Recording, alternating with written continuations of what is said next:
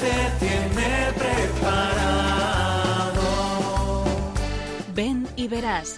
Hoy con las Cruzadas de Santa María en un programa dirigido por María José Luciáñez. Aunque sean muchas las preguntas y si te surgen tantas dudas, decir verdad lo que te canta. Te conoce desde antes, sabe tu nombre y lo que vives y lo que siempre vas buscando.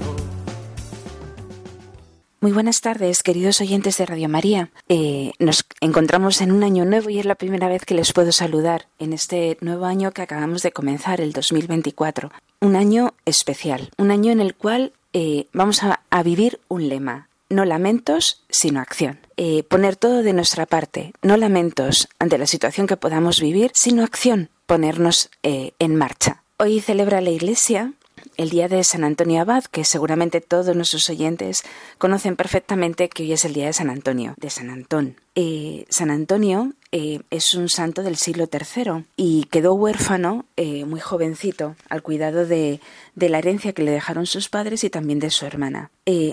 En un momento de su vida, al volver de una iglesia, al, no, al ir, ¿no? En camino de la iglesia, comenzó a reflexionar sobre los doce apóstoles. Pensaba en cómo estos habían cambiado su vida por completo para dedicarse a seguir a Cristo.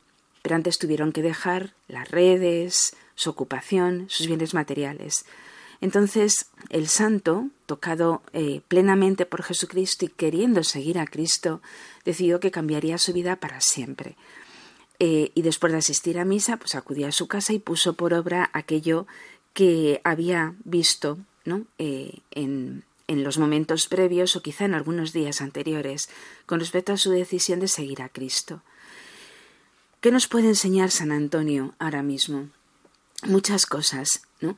Da la impresión de que siendo un santo de hace tanto tiempo no podamos imitarle y sin embargo todo esto lo realizó cuando era muy joven, eh, 20, 25, 30 años, quizá no tenía más edad. Mm, una lección muy clara es que después de haber escuchado lo que Dios nos dice o la voluntad que Dios tiene para nosotros, debemos de ponerla por obra inmediatamente. Es verdad que el estilo de vida que llevaba eh, San Antonio pues era muy difícil de seguir para muchos de sus ciudadanos, aunque sí que tuvo discípulos y que formaron una pequeña comunidad. Vivió cerca de, del Mar Rojo y murió eh, muy anciano en, en las laderas del monte Colcim, que se encuentra muy cerca del Mar Rojo. Y fíjense nuestros oyentes un detalle que a mí me conmovió, que el santo dio orden de que sus restos reposasen a su muerte en una tumba anónima. Quiso desaparecer completamente. El término Antonio, a mí que me gusta tanto la etimología del latín, deriva precisamente del latín y eh, es interpretado, significa la palabra aquel que se enfrenta a sus adversarios, aquel que es valiente. Y realmente San Antonio fue muy valiente ¿no? en hacer eh, poner por obra aquello que le había sido indicado por Dios y también muy valiente en vencer las tentaciones, que lógicamente, como todos los humanos, pues tuvo muchas. Por lo tanto, el valiente, el que se enfrenta a sus adversarios, y es aquel que es tocado por Cristo. En los últimos días he tenido que preparar algo, ¿no? Yo soy científica relativo a la ciencia, y me han llamado la atención especialmente unas palabras que eh, el Papa Benedicto XVI dirigió a los científicos. En el discurso, uno de los discursos que pronunció la Academia Pontificia de las Ciencias, en concreto en el 2010, termina su discurso diciendo Os invito, a los científicos, a dirigir vuestra mirada hacia Cristo, la sabiduría increada, y reconocer en su rostro el logos del Creador de todas las cosas. Pero os invito a dirigir vuestra mirada hacia Cristo. Pero también en esta paradoja de la vida, eh, preparando otra cuestión, eh, leo, leo, no lo escucho, leo de un periódico una, un comentario acerca del cardenal Newman. Benedicto XVI es una figura impresionante de, de, de nuestro tiempo, de nuestra historia y de la historia que está por venir. Pero lo mismo le pasa al cardenal Newman. Lógicamente los dos están relacionados porque Benedicto XVI tenía aparte de, que ser, de ser el papa que beatificó al cardenal Newman, le tenía eh, mucha devoción desde, desde que empezó a estudiar y ser profesor. Bueno, pues decía del cardenal Newman esta noticia que mm, la clave de su vida había que buscarla en el permanente coloquio del alma de este adolescente, de este joven y de este hombre maduro, cardenal, ese coloquio permanente con su Creador. Asentó su existencia en lo que le era más propio que la propia vida, la presencia de Dios. Y yo me pregunto, ¿realmente nosotros vivimos esto? Un coloquio permanente con el Creador, sabiendo que la presencia de Dios es más cierta que mi propia vida. Es cierto que yo soy consciente de mi vida, pero vivo verdaderamente esa presencia del Señor, cierta, real, porque Él lo ha dicho. Yo estaré con vosotros todos los días hasta el fin del mundo. Él lo ha dicho. ¿Yo lo vivo? ¿Realmente sigo este consejo que el Papa Benedicto XVI dirigió a los científicos en la Academia Pontificia de las Ciencias, que no sé si todos serían creyentes, pero lógicamente eh, sería más factible que ese mensaje de Benedicto XVI, esa, esa recomendación, fuera dirigida claramente al pueblo cristiano, que también la dirigió, por supuesto. Pero os invito a dirigir vuestra mirada hacia Cristo. Este mensaje, esta idea, Cristo, la presencia de Dios continua eh, en nosotros mismos por la gracia, esto que hemos celebrado en Navidad eh, con tanta alegría, que Dios se hace un niño, para vivir conmigo y para salvarme? ¿Esta verdad la vivimos? Porque creo que es clave, clave para poder eh, restaurar todas las cosas en Cristo, como pedía el Papa San Pío X, creo que es clave para restaurar la sociedad que, en la que vivimos. Empezaba diciendo, año nuevo, vida nueva, no lamentos, sino acción. ¿Dónde podemos poner esta acción?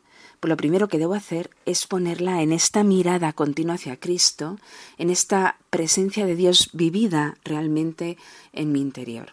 Esta idea es clave, tan clave que el Papa, San Juan Pablo II, la repetía reiteradamente a todos los tipos de sociedades a los que se dirigía y en todos los países. Le recordamos perfectamente en el Santiago Bernabéu, dirigido a los jóvenes, o bien cuando hablaba a los laicos, cuando hablaba a los misioneros, siempre era el mismo mensaje. Pero hay un mensaje que tiene una especial fuerza y que vamos a escuchar ahora mismo, el mensaje de San Juan, San Juan Pablo II a los jóvenes chilenos. Es verdad que está interrumpido varias veces por la alegría y las voces de los jóvenes, pero las palabras de Juan Pablo II eh, son repetitivas, pero es que es la idea fundamental mirarle a Él. Buscad a Cristo, vivid a Cristo. No tengáis miedo de mirarle a Él. Que Cristo sea la piedra angular de la nueva civilización. Y dice, no puede haber verdadero crecimiento humano si Cristo no se hace presente con su fuerza salvadora. Y esta frase dicha por un santo tiene que calarnos.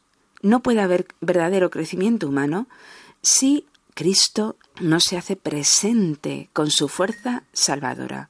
Mirar a Jesús, tratarle en la oración, en los sacramentos, Él está siempre presente. Habla el Papa de formar la conciencia, de no separarnos de Cristo, de acudir al sacramento del perdón y de elaborar un programa de vida que esté enraizado en Jesucristo, para construir un Chile, una España, un mundo más fraterno y más cristiano. Por lo tanto, vamos a escuchar las palabras de este santo, de San Juan Pablo II, dirigido a los jóvenes, dirigido a mí, porque el corazón se va haciendo cada vez más joven. Nacimos nacemos viejos por el pecado, pero nos vamos haciendo jóvenes, cada vez más jóvenes, para vivir eternamente la eterna juventud. Vamos a escuchar al Papa San Juan Pablo II. Jóvenes chilenos no tengáis miedo de mirarlo a Él. Mirad al Señor. ¿Qué veis? ¿Es solo un hombre sabio? No, es más de eso. ¿Qué es? ¿Es un profeta? Sí, pero es más aún. Es un reformador social. Mucho más que un reformador. Mucho más.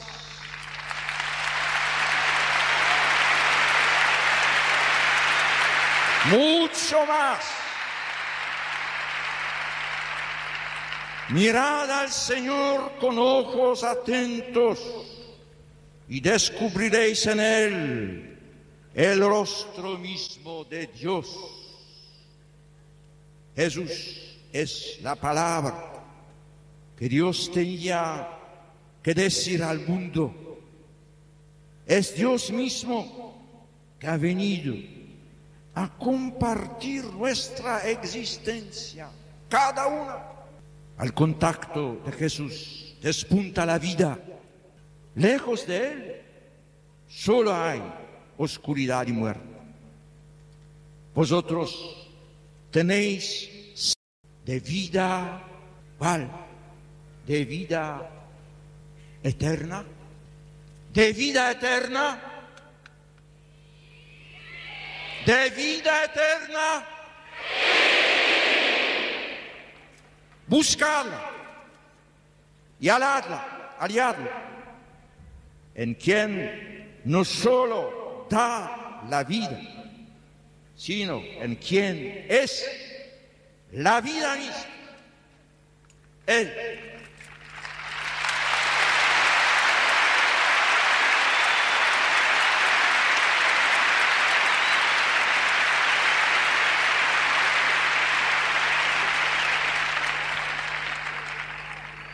Este es, amigos míos, el mensaje de vida que el Papa quiere transmitir a los jóvenes chilenos. Buscar a Cristo, mirar a Cristo, vivir en Cristo. Este es mi mensaje.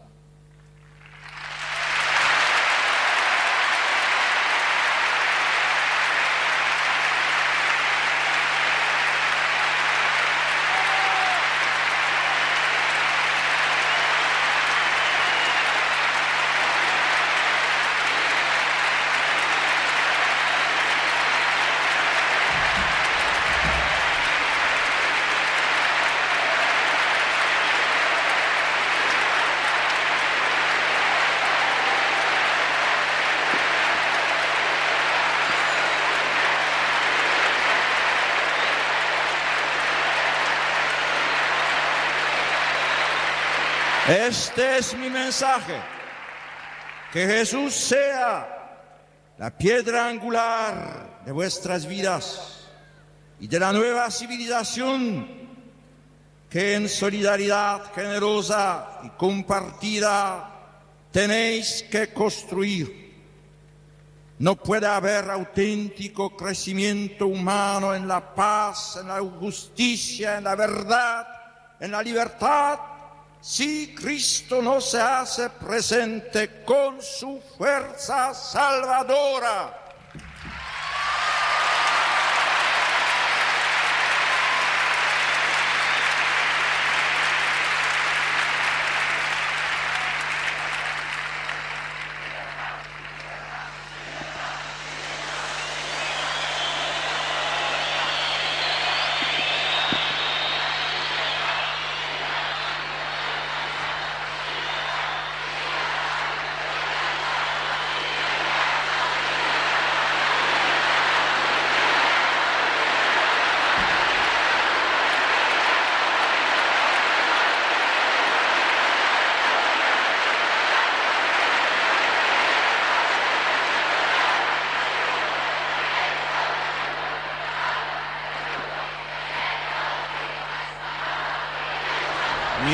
Mirad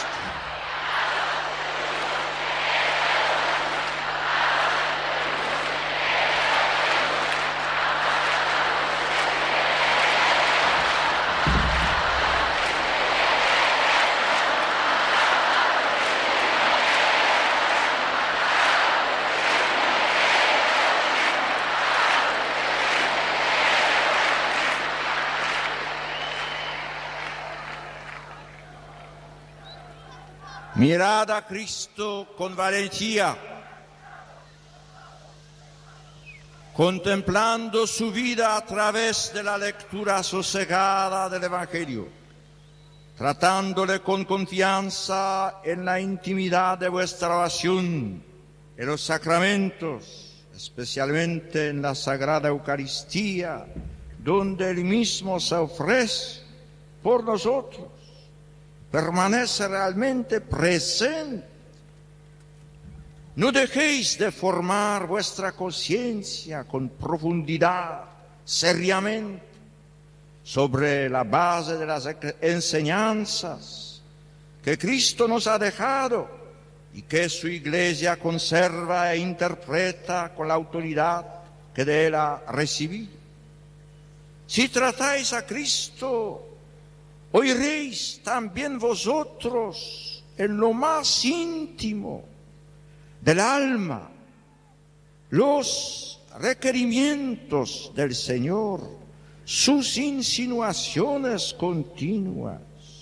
Jesús continúa dirigiéndose a vosotros y repitiéndoos, contigo hablo, levántate, levántate. Especialmente cada vez que no seáis fieles con las obras, a quien profesáis con los labios. Procurad, pues, no separaros de Cristo, conservando en vuestra alma la gracia divina que recibisteis en el bautismo, acudiendo siempre que sea necesario al sacramento de la reconciliación y del perdón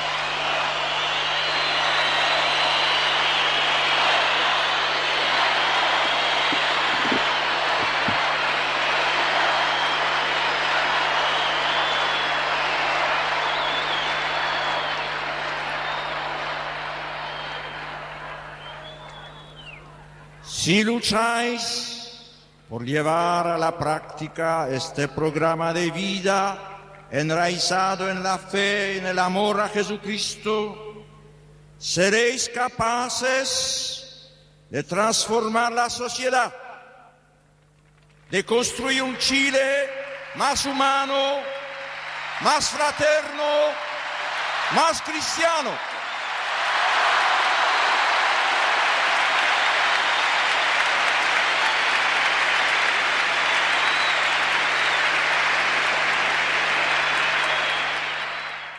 Siempre es un gozo y una alegría escuchar las palabras directamente de San Juan Pablo II.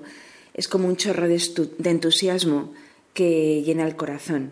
Nuestro programa de hoy va a tratar sobre la educación en el amor, aprender a amar. Vamos a ir profundizando en estos programas sobre experiencias, sobre textos, palabras que nos ayuden a todos a realizar lo más valioso de la vida, que es aprender a amar. El sentido vocacional del misterio del amor solo se reconoce a la luz de Cristo. Por eso es tan importante estas eh, breves palabras de San Juan Pablo II, donde invita a los jóvenes a mirar a Cristo, solamente a Él, porque mm, solamente Él conoce el corazón del hombre, como dice San Juan en su capítulo 2.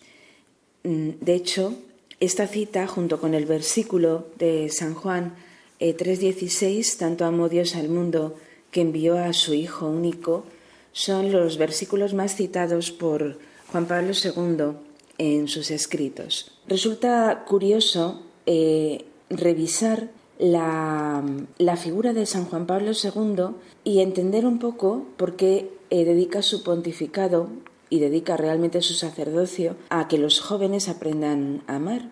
Él mismo, en una de sus poesías, dice, El amor me ha explicado todas las cosas, el amor ha resuelto todo por mí, por eso admiro este amor donde quiera que se encuentre. Esta figura imponente mm, tiene una biografía que muchos de nuestros oyentes conocerán. su niñez y su juventud, como reconocen sus principales biógrafos, estuvieron marcadas por la pérdida de sus seres queridos. Una hermana murió antes de que él naciese. A la edad de nueve años perdió a su madre, Emilia. A la edad de diecinueve años eh, escribe una poesía que lleva por título Sobre la tumba blanca, en la que recoge la experiencia del recuerdo de su madre. Cuando tiene doce años, fallece su hermano mayor, Edmundo, y la familia se ve reducida a Carol y a su padre, que eh, también perdió pues a los 20 años. Por lo tanto, a los 20 años ha perdido a toda su familia y queda solo en un ambiente mm, de su Polonia natal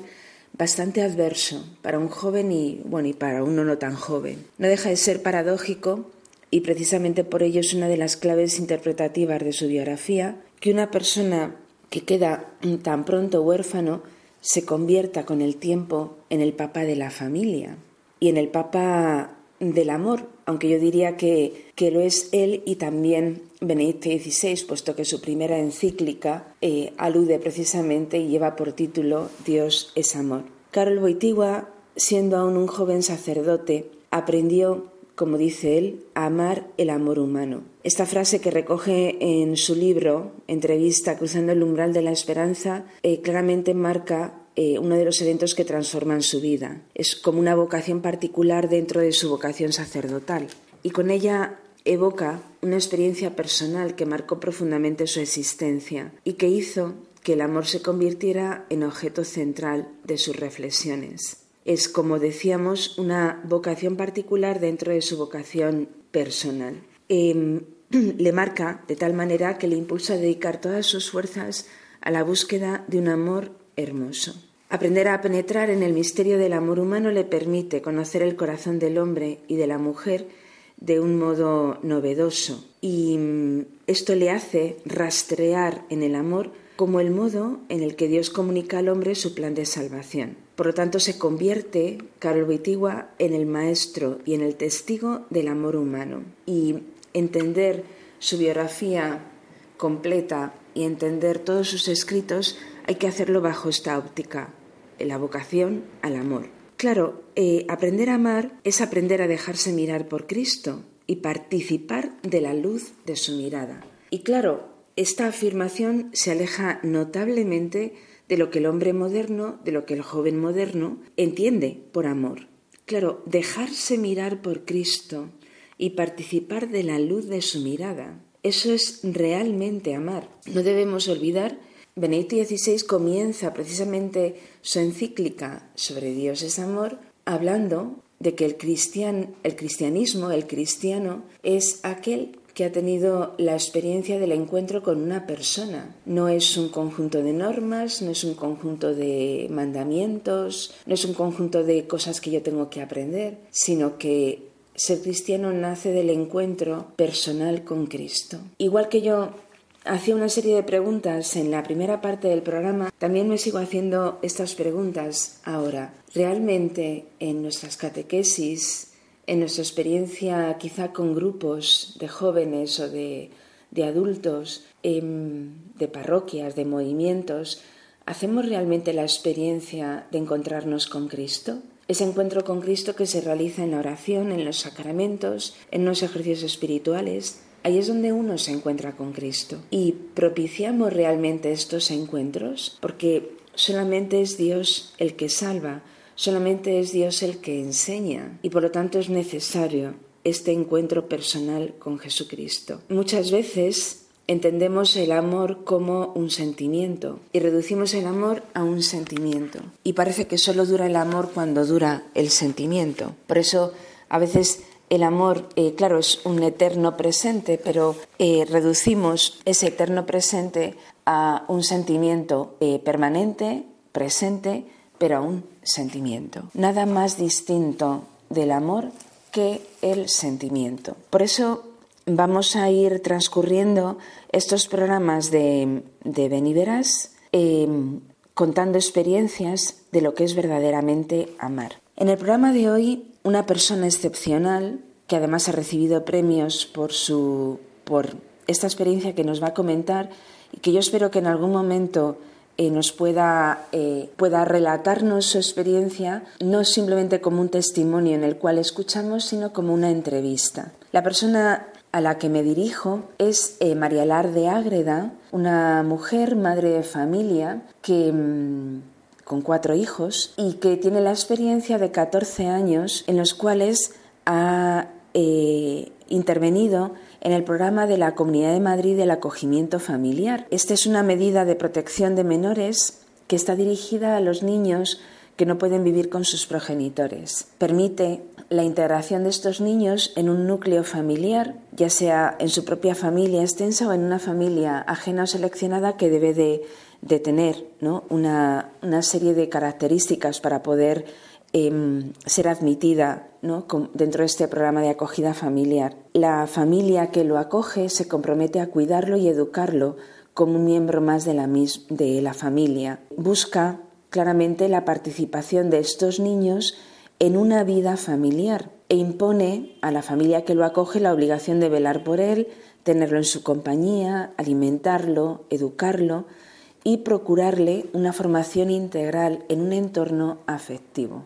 Eh, hay muchos tipos de acogida de estos niños. Creo que el mínimo tiempo que se permite son nueve meses y luego después pues depende ¿no? A veces lo devuelven a su propia madre o a veces pues eh, a otro entorno, pero supone siempre la, base para el crecimiento personal de estos niños. Claro, eh, María Lar nos cuenta su experiencia como, como madre que sabe lo que es tener hijos y que sabe lo que es además el amor de Dios. Yo pienso que, que María Lar nos da el ejemplo Mm, de que conociendo de primera mano lo que es el amor en su familia, en su vida de esposa, con, José Andrés Sánchez, con sus hijos, eh, en su vida de experiencia de oración, de comunión con Cristo, sabe perfectamente lo que es el amor de Dios y sabe perfectamente lo que es la persona. La persona es un ser que es valioso por sí mismo, y por lo tanto es un, don al cual solo se puede responder con amor. La relación con una persona solo puede ser de amor. Por lo tanto, em, teniendo esa conciencia es eh, la base para poder tratar a estos niños, colocarse en su posición y, y saber que están necesitados de amor. Por eso María Lar lo que hace es dar amor. Y por eso mm, es lógico que esté en este programa de acogida. Eh, claro, además ayuda perfectamente a sus hijos a entender lo que es el don, lo que es la generosidad, lo que es el valor de la persona y por ello eh, es experta en crear núcleos de amor que lo que hacen es dar amor. Pero creo que mm, quien mejor lo puede contar es ella misma. Por eso les dejo unos minutos con ella, con María Lar de Ágreda. Me llamo María Lar de Ágreda y soy madre de, acogida del programa de urgencia y el programa de acogimiento permanente de la Comunidad de Madrid. Os voy a contar mi experiencia durante estos 14 años, que ha sido una experiencia muy gratificante. Nos ha hecho eh, vivir realmente lo que es la caridad y el estar en el lugar del otro, del que no puede, del que se encuentra en una situación de riesgo social y de situación de exclusión social como son las mamás de muchos de nuestros bebés y el poder ayudarlas de alguna manera, el apoyarlas para que puedan salir adelante y recuperar en algún momento de su vida a sus bebés. De esta manera hemos aprendido a amar no solo al bebé que nos llega, sino también a su mamá, que ha sido muy generosa y le ha dado la vida, no la ha interrumpido, ha sido muy fuerte y ha llegado hasta el final. Y se ha tenido que ver en la tesitura de cuando ha dado a luz ese bebé que sale de tu vientre, que todas las que somos madres sabemos lo que se siente, el darlo, el desprenderse para que pueda vivir y tenga una vida mejor. A veces son retiradas que son forzosas porque hay situaciones en las que las mamás se encuentran con, problemas de adicciones, con problemas mentales, con situaciones de verdad de riesgo social, límites de tal manera que saben que ellas a su bebé no lo van a perder porque nosotros siempre estamos dispuestos, según nos, nos programan las visitas, a llevarlo semanalmente, quincenalmente, como decida el, el sistema de protección del menor. Pero ellas saben que en un momento dado puede haber un retorno en cualquier momento porque son sus hijos. Entonces nosotros durante todos estos años hemos cuidado de esos bebés con, el amor de una madre, o sea, realmente el vínculo materno que se crea es, es impresionante.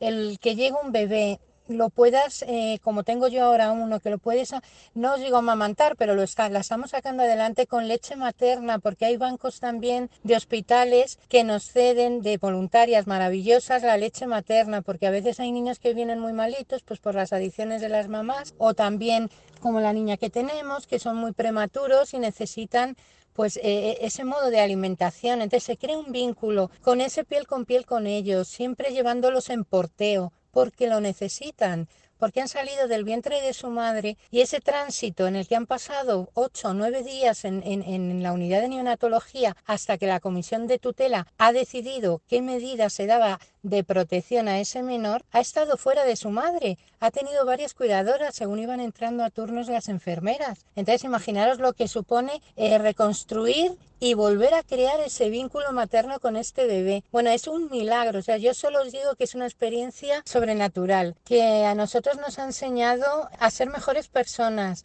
amar al prójimo sin ver prejuicios, sin pararnos en, en nada, en, tonterías que realmente no merecen la pena cuando vives la realidad de estos niños. Entonces yo desde luego en casa vivimos todas las obras de misericordia viendo a estos niños, porque yo, mi marido, mis hijos, cuando miras a los ojos a estos críos es que realmente estás viendo a Dios, porque la labor que estás haciendo, el, el ver cómo lo sacas adelante y luego, luego lo más duro de todo, cuando pasan esos nueve meses o un año, dependiendo de la, de la salida que al final se decida para estos niños, que puede ser adopción, si no ha, habido renuncia de la parte biológica de la familia, puede ser acogimiento permanente, la mamá no puede, pero sí que es verdad que quiere seguir viéndolo y no lo quiere perder, pues una vez cada 15 días o una vez al mes tiene la posibilidad de visitar y seguir creando ese pequeño vínculo con su hijo. O finalmente va a un acogimiento temporal, que es un acogimiento más corto, seis meses, un año y pico. Al final estos niños eh, salen y al final tú tienes también que elaborar la ruptura del vínculo con ellos, que a veces eh, es fundamental para luego estar al 100% para poder volver a recibir a otro bebé que te necesita. Pero también es cierto que al final lo que más nos, nos preocupa y, nos entristece es cómo, claro, ellos tienen que adaptarse, cómo va a vivir mi bebé que hasta nueve meses pegado a mí, la despedida, la sensación que tienes tú de, si él pensará que, claro, le he abandonado de, nuevamente.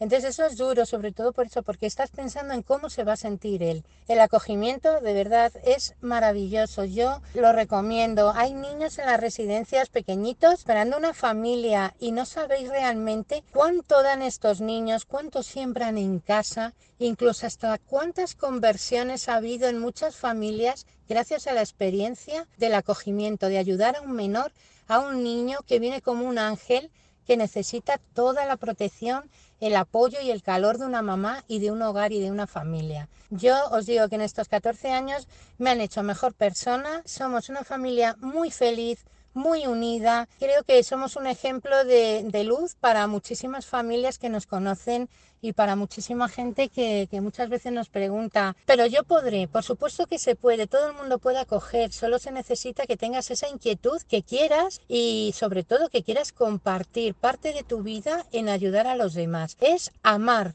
amar al prójimo como a ti mismo. Es que es realmente una labor y una satisfacción que yo desde luego creo que nadie debería perdérsela. Y lo mejor de todo en estos 14 años, esa base y ese desarrollo que se han llevado todos nuestros niños, que de algunos que ya eh, sigo y he tenido noticias de ellos que ya son más mayores, esa base les ha permitido desarrollarse como unos individuos felices y queridos, con un apego importante. Y ese apego se lo dejamos nosotros. Animaros, porque amar es muy fácil cuando se quiere.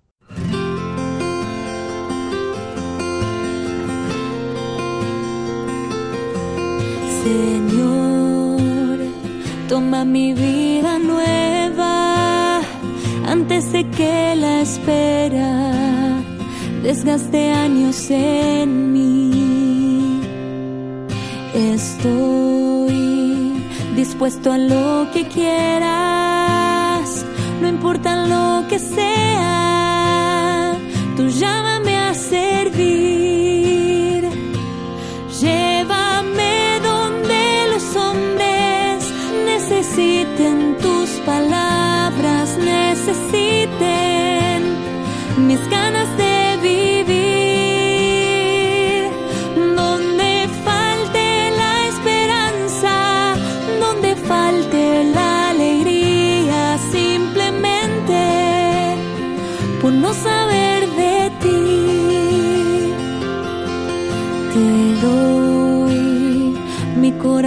Sincero para gritar sin miedo tu grandeza, Señor. Tendré mis manos sin cansancio,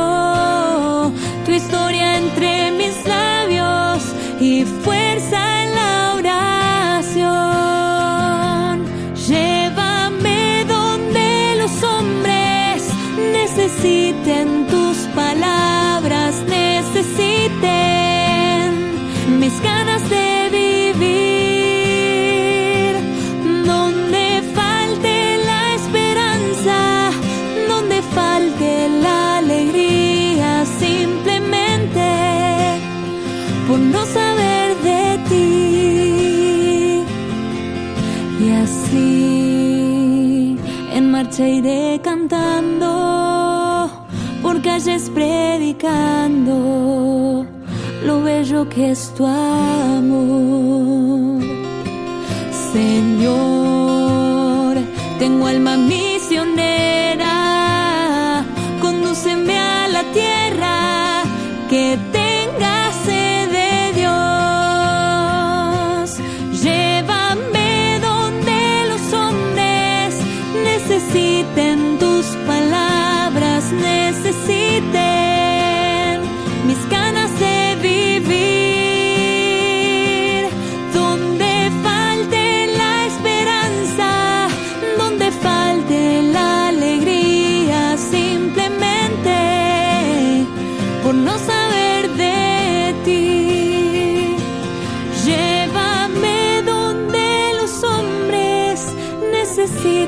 Tus palabras, necesiten mis ganas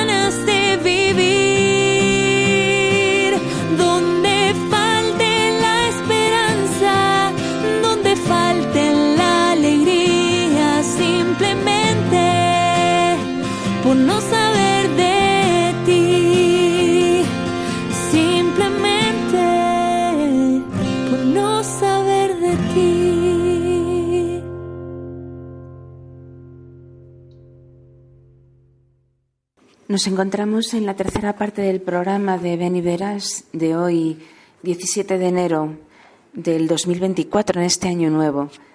Les habla María José Luciáñez em, en este programa además dedicado a la educación en el amor y a aprender a amar. Invitamos a, aquellos que nos escuchan a que nos escriban a la dirección de correo beniveras2 arroba radiomaria.es consultando lo que deseen acerca de de los distintos programas que se van emitiendo. Agradecemos enormemente a María Lar su testimonio y confiamos en que pueda volver a alguno de nuestros programas. También agradecemos mucho el testimonio de San Juan Pablo II con todos sus escritos y bueno y con todas sus palabras que nos ha pronunciado a los jóvenes, a las familias. Seguro que nos escucha desde aquella ventana del cielo a la que se refería Benedicto XVI, que también nos estará escuchando desde allá arriba y confío plenamente en su intercesión. Vamos terminando ya nuestro programa, pero quería eh, hacer alguna reflexión acerca de, de la educación en el amor,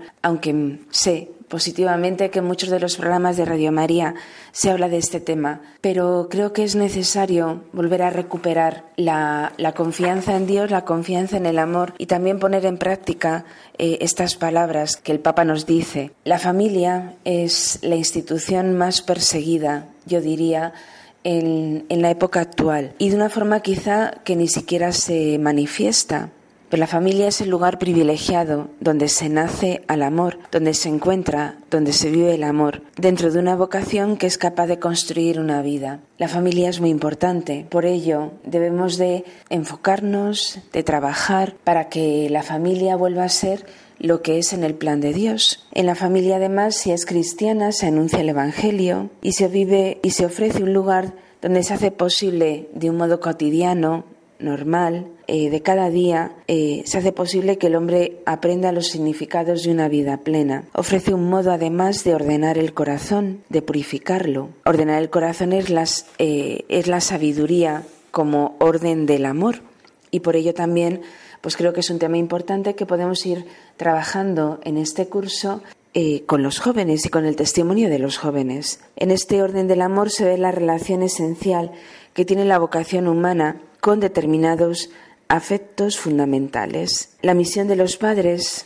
como nos ha indicado de una forma quizá indirecta el testimonio de María Lar, no termina cuando el hijo ha nacido. El fruto del amor tiene que crecer y tiene que ser educado en el seno del amor. El sentido propio de la relación de la familia es el camino que se nos abre para asumir la verdad de la vida como una verdadera educación de amor, educación al amor. La afectividad está habitualmente desbordada. Lo vemos claramente en los medios de comunicación, lo vemos en la calle, porque a las personas no se nos enseña a vivir nuestra propia afectividad y los afectos, como hemos dicho en algún momento en el programa, se constituyen en fines sin saber cómo ni a dónde se dirigen esos afectos, lo que hace que muchas personas se sientan tremendamente esclavas de sus propios afectos. De ahí la necesidad de una auténtica formación, educación afectiva, sexual, en el amor, religiosa incluso. Se trata realmente de que los jóvenes sean capaces de descubrir en el amor y en la sexualidad que está en juego la identidad de su existencia, porque en ellos descubre y vive los vínculos esenciales de su vida, donde pueden encontrar la verdadera felicidad en una comunidad, en una comunión de personas. Acompañar y ayudar a cada persona a que descubra la presencia de Dios que guía su vida y le llama interiormente a cumplir en plenitud su vocación al amor, es la tarea más importante que todos tenemos. Es decir, acompañar y ayudar a cada persona a que descubra la presencia de Dios que guía su vida y que le llama interiormente a descubrir, a cumplir la plenitud de su vocación al amor. Esta afirmación que en el fondo a todos nos hace abrir los ojos del corazón para descubrir la grandeza de mi vida, esto es la tarea más importante. Y cuando uno descubre esa plenitud, se da cuenta de que el camino es el acertado. Por lo tanto, es necesario que ayudemos a todos los hombres a que descubran la presencia de Dios en su vida. Recordamos cómo hemos empezado el programa hablando del cardenal Newman, como la clave de esta gran vida estaba precisamente en haber descubierto la presencia de Dios continua en su vida, una presencia más cierta que su propia existencia. Todo esto implica enseñar a amar con la integridad del cuerpo y del alma, y es vivir y enseñar la vida como una vocación al amor. Integridad del cuerpo y del alma, integridad de los afectos, la educación en la virtud, es decir, implica una serie de elementos que no es simplemente algo teórico, sino práctico, muy práctico, porque implica el trabajo de mi persona para engendrar una virtud o virtudes sostenidas y guiadas por la gracia de Dios y los sacramentos. Esto requiere un tiempo suficiente de maduración y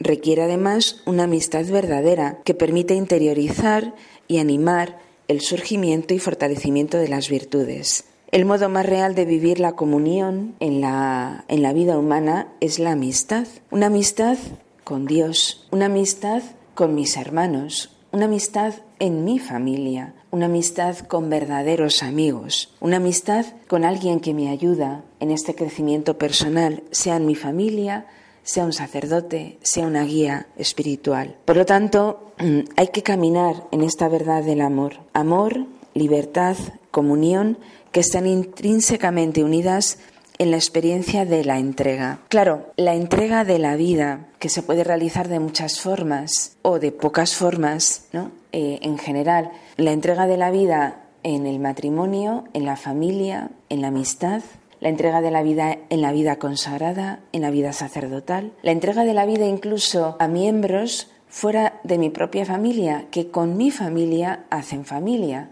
como nos ha indicado María Lar con su testimonio. Por lo tanto, Mm, bueno, una serie de, promesas de verdad, de promesas de amor que me hacen crecer en la vida verdadera. Una entrega en mi familia, en los programas de acogida, en la vida sacerdotal, en la vida consagrada, una entrega que no genera comunión, es una vida que en el fondo es vacía, porque la fuerza del amor consiste en poder experimentar la plenitud enorme de la comunión de personas. Por eso, aprender a amar es una asignatura que no termina, pues para caminar siempre necesitamos vivir de una mirada que nos invite a ahondar en el amor y a sentirnos comprendidos y perdonados. Una asignatura que no termina, lógicamente, porque Dios es amor Dios vive en mí por la gracia. Ese amor es infinito. Por lo tanto, yo no puedo terminar de amar eh, hasta poder eh, alcanzar el modelo, que es el mismo corazón de Cristo, que es el modelo del amor. Por lo tanto, no puede acabar esta asignatura de mi vida en la plenitud del amor. Espero que el testimonio de María Lar, de Juan Pablo II, estas palabras que hemos ido esbozando a lo largo del programa nos ayuden o hayan ayudado a aquellos que nos han escuchado para poder eh, caminar este curso a la luz del amor. Vamos a, a, proponernos caminar en este, en este camino, un camino que no acaba nunca. Y con estas palabras y con estos deseos ya me despido hasta el próximo programa en el que confío plenamente en tener eh, unos contertulios jóvenes que nos van a contar su experiencia sobre cómo viven este camino del amor. Pues muchas gracias por haber eh, escuchado este programa y me despido ya hasta el, mm, el próximo programa de Verás. Muy buenas noches y hasta muy pronto.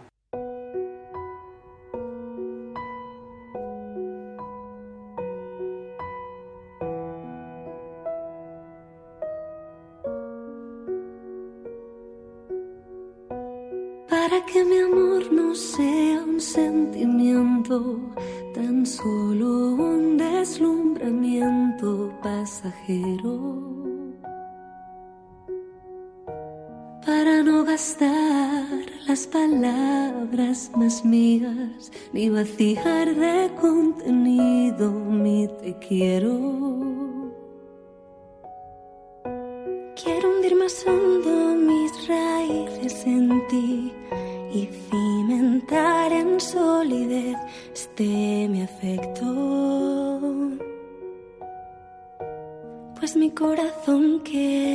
inquieto y es frágil, solo acierta si se abraza tu proyecto. Más allá de mis miedos, más allá de mi inseguridad, quiero darte mi respuesta. Aquí estoy para hacer tu voluntad, decirte sí hasta el final. Duermen en su sopor y temen en el huerto, ni sus amigos acompañan al maestro. de cruces, de fidelidades, pero el mundo nunca quiere aceptar esto.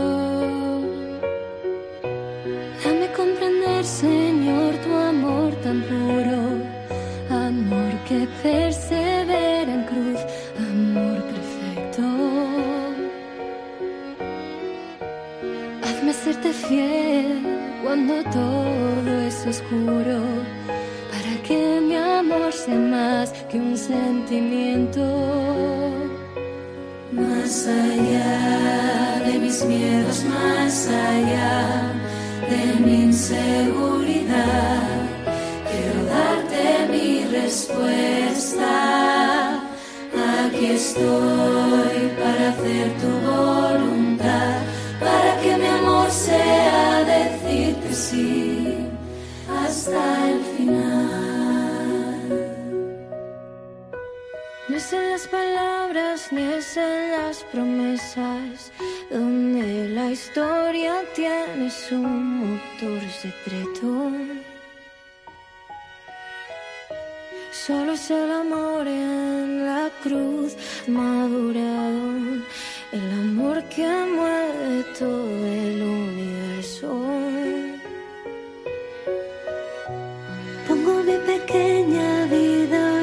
Tus manos sobre mis inseguridades y mis miedos. Y para no hacer mi querer sino el tuyo, hazme mi Getsemaní fiel y despierto. Más allá de mis miedos, más allá de mi inseguridad,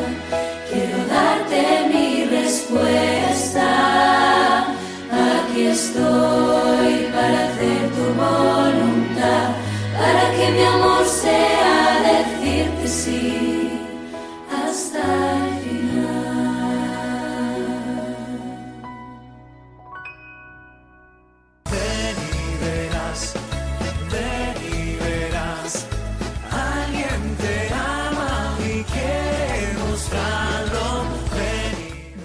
Ven y verás.